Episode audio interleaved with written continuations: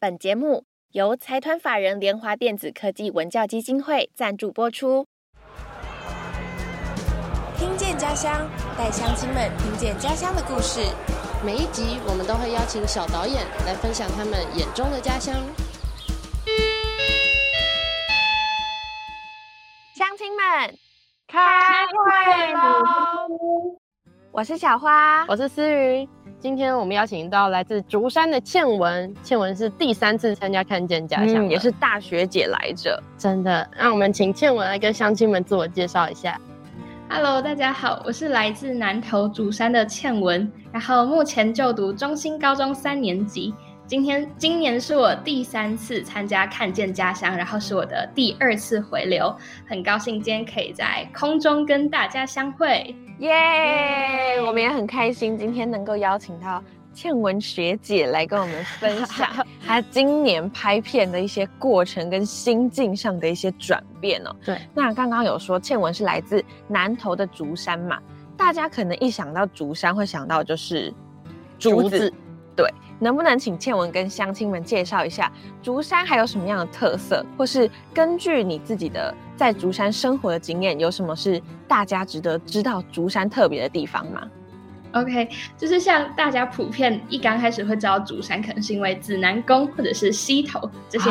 著名的景点，但是像是在过去我们所记录关于竹山这个地方，可以发现其实竹山有很多历史悠久的东西。像是打铁店或者是米夫店，然后或者是像近几年也有越来越多的年轻人回来，然后在做他们自己喜欢的事情。然后像是我们去年就有采访了很具代表性的笋农，然后以及年轻人回来竹山的故事。为什么你今年会想要锁定越南族群？然后为什么发想过程有没有发生什么事情可以跟乡亲们分享的？嗯，就是首先是我先发现自己很喜欢吃越南小吃，就是因为国中很常在中午的时候到越南小吃店吃河粉，然后跟炸春卷。中午的时候你翘课哦？没错，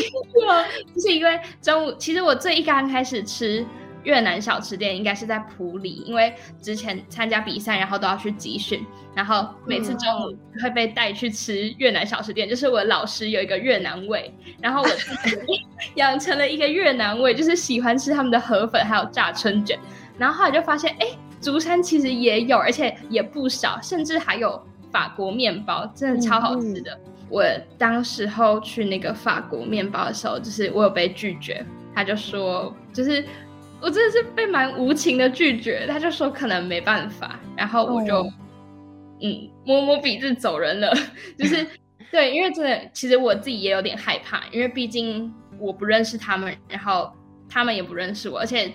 蛮多情况是一对多，就是他们可能是三五个越南人，然后就是对我自己一个，然后我就会有点小害怕。然后所以就是我就觉得他们如果他们一开始就表明就不要了，所以我后来就是又另寻了。一个也是越南小吃店，但就是不是法国面包，然后就是去问了那个阿姨，然后那个阿姨就 say yes 这样子。哎，对耶，其实要采访这种店家，真的想一想都蛮困难，因为我们的回流小导演通常都是一人或是两三人的这种小团队，然后加上我们又没有什么头衔，又不是说美食节目要去帮他们拍宣传片，所以说会答应的店家真的都是。大善人，大善，但是拒绝的店家，其实我们也非常可以理解，因为他们其实平常也要做生意，嗯，很难这样子边做生意又要受采访，就是没有人能够保证谁会谁会不受谁的影响，嗯。嗯，而且他们可能就是看我们的回流小导演都还算小朋友，就开始担心说，哈，我会不会答应小朋友采访，他们来在那边弄来弄去，我又不能好好接待客人，这样，对，那就。很迫不及待的想要听倩文跟大家分享一下，你在拍摄现在嗯这个越南小吃店过程当中，有没有发生什么印象深刻的事情？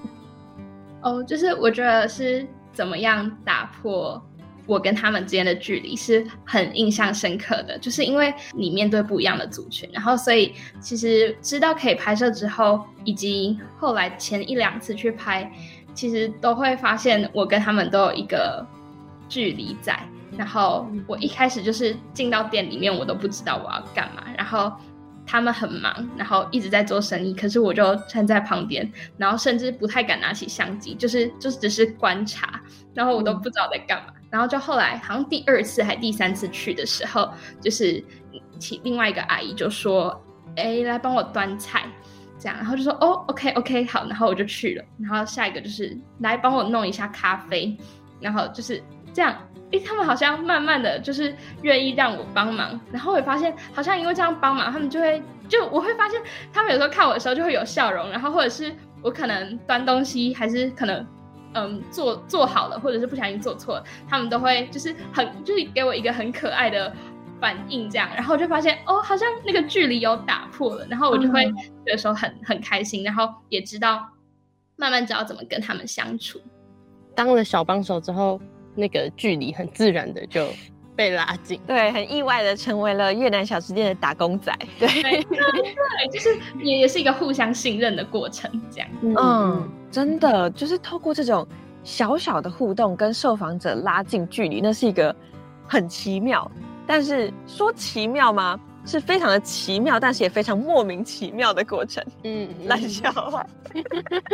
我那个有一个超尴尬的微笑，对吧？因为你一开始也不会想到是透过这样子的举动来拉近距离的。可能老板娘他们就请你帮忙之后，发现哎，这个妹妹蛮肯做的哦，蛮可爱的哦，这样感觉不是来打扰我们的啦。对，彼此建立那个信任感是非常重要的。嗯。其实刚刚也有听在彩排的时候听倩文说，就是在拍摄，就是现在当然是跟受访者拉近距离了，但是在拍摄的时候，因为受访者都是可能第一次坐在镜头前面被访问，都会有点紧张。但后来好像。老师有给你一些很好的建议，让你去打破这件事情。嗯，像一刚开始要问他们问题，然后他们都会比较害羞，然后会不好意思讲很多。就可能我问一，他们就会答一，然后但是就比较不好意思再多讲什么。寒假的那一次的营队就给了我很大的收获，就是导演就说，其实你有时候可以趁对方他们在工作的时候，在旁边问问题。就是不一定要两个人都坐下，然后架着呃摄影机，然后带着麦，嗯，面对面的这样子沟通。就其实你可以在他熟悉他做他自己正很熟悉的事情，然后你边问他问题，他其实可能会觉得比较放松一点，然后自然而然他会讲的东西也比较多。然后我觉得确实就是有奏效，所以我就有时候会在他比如说煮虾子，或者是他在备料的时候，我就会。拿着小凳子，然后坐在他旁边，然后边跟他聊天，然后问他问题。那偶尔就会把摄影机拿下来，可能不是正着在拍他，但是我就会趁他在说话的时候，用影像的方式把他讲的内容给录下来。但这样会不会有一个问题，是因为他呃，老板娘如果在做工作，尤其你采访的又是小吃店，会不会有一些煮东西啊，或者是嗯，顾客或是店员们讲话的声音都会被录进去？大部分在这个时候，我可能都会选在客人比较少，就是不是那么尖峰时段的时候，我会去问他问题，或者坐在他旁边。但是，不然老板娘也会想要把他赶走。就是要又懂得很要会看看观察看颜色观察时机。然后，可是我觉得除此之外，当那个顾客出现的时候，其实他也刚好会是一个很很棒的时机，你可以去拍他跟顾客的互动。嗯。可是，其实我后来审视我的素材的时候，我就会发现，我大部分都是拍老板娘在手做的过程，或者是我问她问题的过程，我反而在互动方面我缺蛮多的。对，所以这可能就是我之后要再调整。的。嗯，有时候真的是素材全部拍回来之后看，你才会自己知道说，哦，我什么地方拍了好多，然后什么地方可能少了什么漏掉了，因为你在当下有体验到每一个时刻，可是。可能有时候会忘记把摄影机拿起来记录下来，而且他又一个人，他同时要采访，又要收音，又要录，脑袋要想太多太多的事情。不过感觉倩文真的有在一次次这样过去小吃店采访的过程中，不只是找到他要怎么样说这个越南小吃店的故事的方法，也找到怎么跟呃越南小吃店的老板娘、还有顾客跟其他的店员一个沟通的方法。采访到这边，先休息一下。接下来是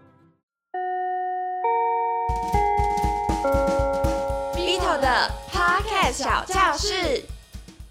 各位同学好，我是鼻头大叔。今天要来跟你分享的 Podcast 的小教室是决定自己的节目类型。大家不知道有没有注意到，其实啊，在 Podcast 平台上啊，有一种分类哦，而这个分类我们把它叫做节目类型哦。因为呢，现在的 Podcast 节目实在太多了，所以呢，当你的 Podcast 节目啊要上架的时候，你的第一个步骤就是要替自己的节目决定一个类型哦，就像是我们以前在看电视节目一样。诶，你的节目是属于新闻类的节目，或者是综艺类的节目，还是八点档的连续剧，还是播报新闻呢？这就是一种分类的方法哦。那目前呢，在台湾呢，举这个 Apple Podcast 为例哦，那它的类型分的非常非常的多。那其中呢，最受欢迎的前三名的节目类型，你知道是什么吗？根据统计的结果呢，第一名最多人选择的哦，叫做社会与文化，听起来很无聊，对不对？对啊，那我也觉得很奇怪啊。V 头大叔的节目也是在这个分类里面了啊，因为呢，它就是一个比较呃宽松的多元性的一个类别哦。那在这个类别里面呢，有优点也有缺点哦。优点是什么呢？哎。就像是逛市场一样，你可以在这边找到非常多的节目哦。那它的缺点是什么呢？因为竞争的人太多了，所以呢，你要在这个分类里面呢，去取得这个排行榜的这个前几名哦，有一定的挑战哦。所以聊到这边，你有没有发现一个小秘诀？也就是说，如果你的节目呢，它的内容、它的分类是很明确的话，花点心思去挑选一个比较少人竞争的类别。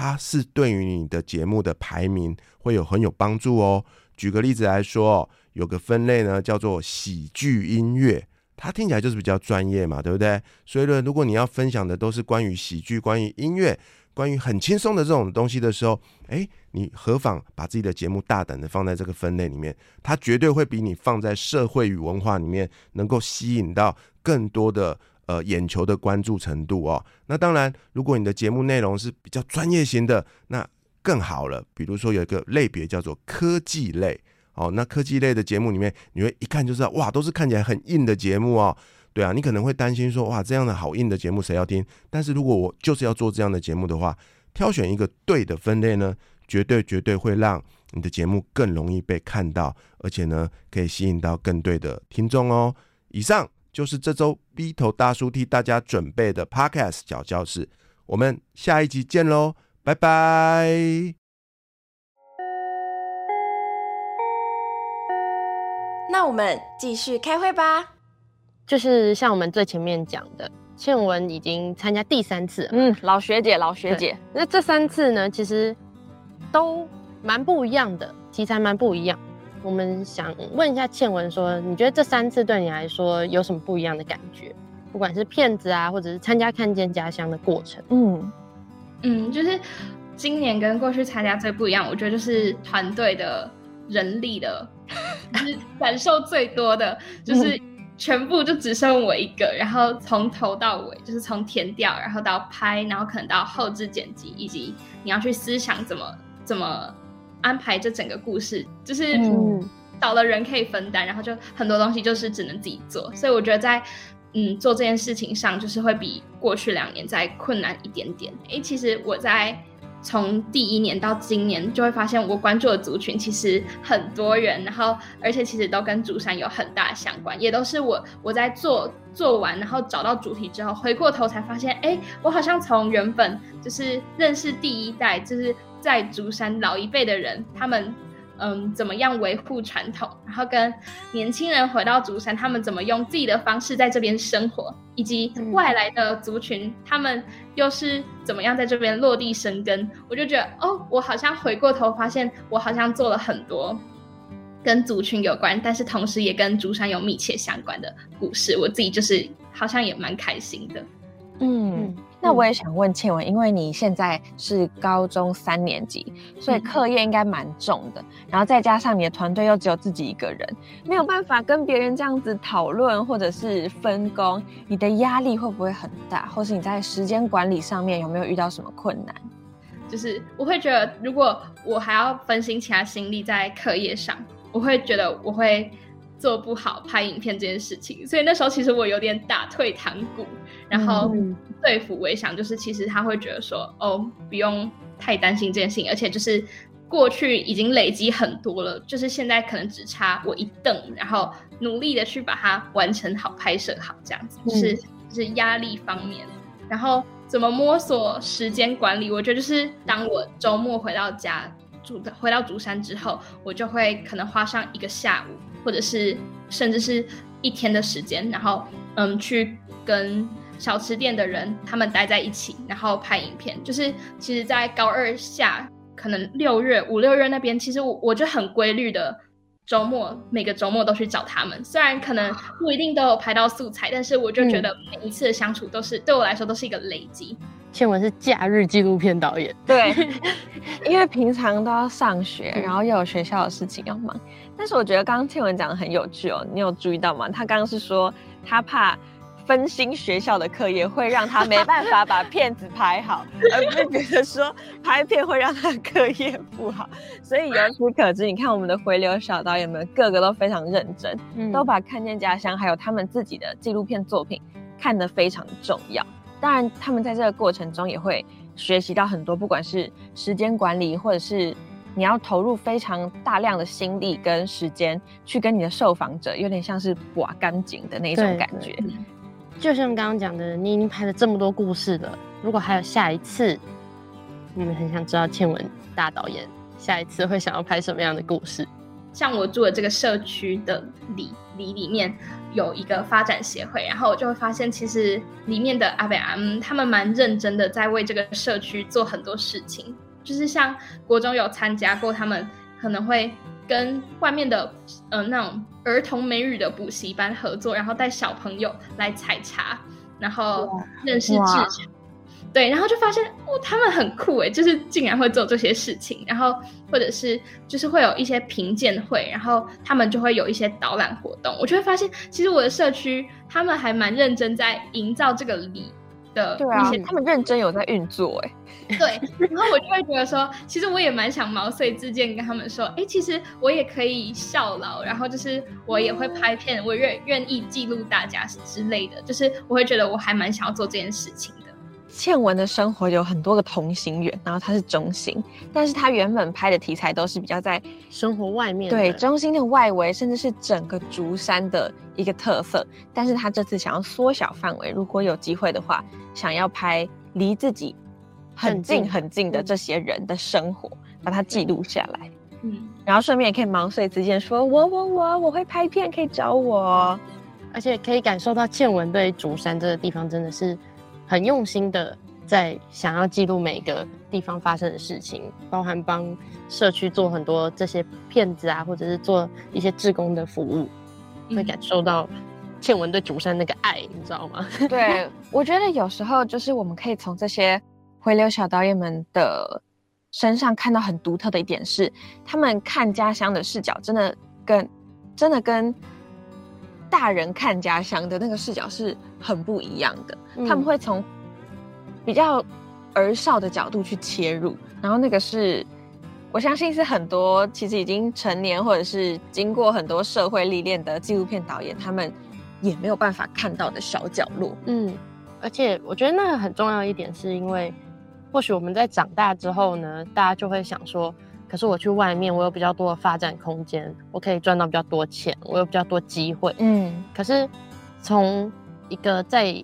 地方生长的小朋友的角度来看，就会觉得我一直在这个地方生长，然后好像还有很多地方是我在生活的这个区域我不了解的。嗯，我很想去了解这些，很想把这些家乡的小角落、小故事、小人物都用镜头记录下来，然后带给更多更多的人知道。嗯，觉得这种。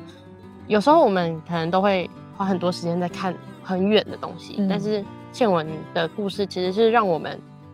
懂得去想说，还是我们看近一点，先从自己身边的故事开始看起。其实说不定你身边就有很值得被关注的故事。嗯，没错没错。哇，我们今天的结尾怎么突然这么感人啊？一定是因为就是倩文太会讲了。我觉得倩文真的是一个，就是心思很细腻，然后。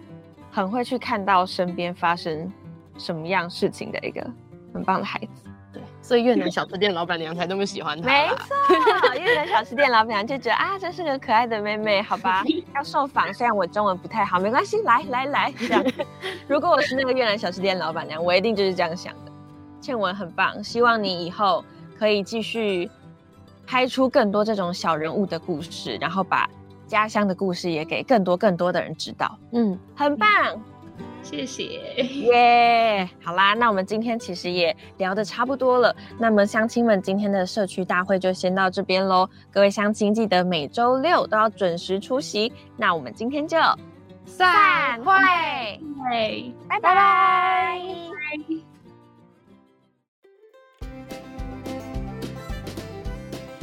说我的家天说我的家乡，我们又邀请到了和顺国小的小马老师，他今天要跟我们分享的是台南的故事哦。欢迎小马老师。嗨，我又来了。好，就是其实台南，我觉得算是我第二个家乡。那为什么呢？因为我阿妈是麻豆人，所以我四分之一的台南的的血统这样子。混血儿啊？对 对对，我是混血儿。哎，我我混很大这样子。我爷爷，我爷爷是那个江苏上海。所以，我真的是偶尔含几件哎，这样，所以我真的是混血儿这样子。对，那台南，我觉得就是大家印象中最多的就是麻豆的话，就是文旦嘛。对。那其实我在和顺这边，从当上老师就一直待在和顺十几年了，哎，所以就是说从一开始完全都不熟悉，到现在，呃，从认识保安宫，后来二零一二年历史博物馆成立，好，到现在已经快第十年了。对，都觉得哦，时间过得好快。对，那。那我觉得就是为什么会做义工哈？因为以前我对工业区也没有不认识，我也不是每天就是上班路过而已。然后就一直呃到了可能八年前吧，我们看到的新闻上面出现，呃有和顺国小的毕业生出现在电视上新闻上，然后呢他们被抓到警察局，因为他们在港口就是呃就是在工业区里面跟义工打架。哦，我然后上面有三个我认识的小孩，我说啊，怎么我们班我们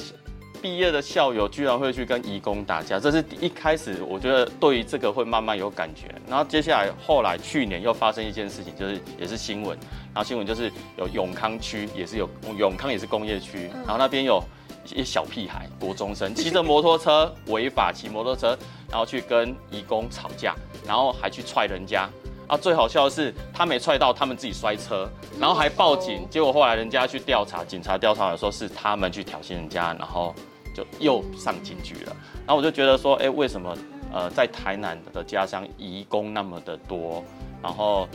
我们学校附近就是工业区，所以我会觉得说，呃，带着孩子去认识附近的工业区，其实是蛮不错，因为我们有很多家长其实都是也在工业区工作。那未来他们长大之后，可能有些人也会到加工加呃工业区里面的工作嘛。那他们要怎么去跟这群人去合作、去互动？就像一开始孩子们说：“哦，我觉得其他同学很怪，连自己的班级跟别的班的同学都觉得很怪的时候，他们看到义工应该会更怪。”所以我觉得这几年其实拍了三部。包含这次纪录片第三部的话，都是跟义工有关的话，我觉得希望可以让孩子们他们对义工的附近的工业区的义工有更多的了解，才不会觉得一直格格不入。那这也是哎，我觉得在和顺安南区这边对于家乡的一个想法。今天谢谢小马老师来跟我们分享他的家乡故事。今天说我的家乡就到这边喽。